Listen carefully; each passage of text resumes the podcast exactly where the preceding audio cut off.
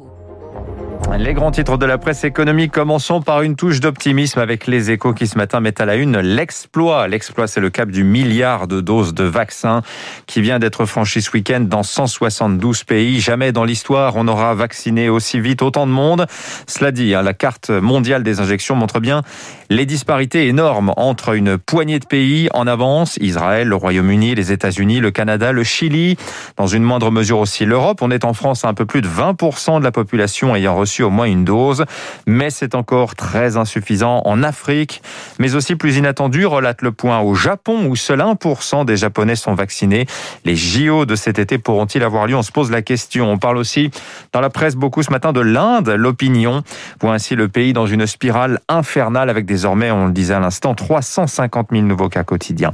Plus près de chez nous, il est question aussi ce matin dans la presse de télétravail. Elisabeth Borne reçoit dans la journée les partenaires sociaux pour discuter d'un assouplissement des règles à partir de la mi-mai.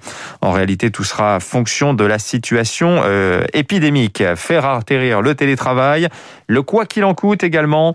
D'ailleurs, au gouvernement, vous aurez remarqué que plus personne n'en parle. C'est qu'on se prépare, raconte le point en ligne, à débrancher progressivement les aides d'urgence.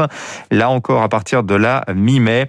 Euh, mais quid de la question, par exemple, des loyers qui n'est pas encore tranché? Certains plaident pour une annulation de la dette de certaines entreprises, en tout cas leur épongement par l'État. On en parlera avec Arnaud Marion dans quelques minutes.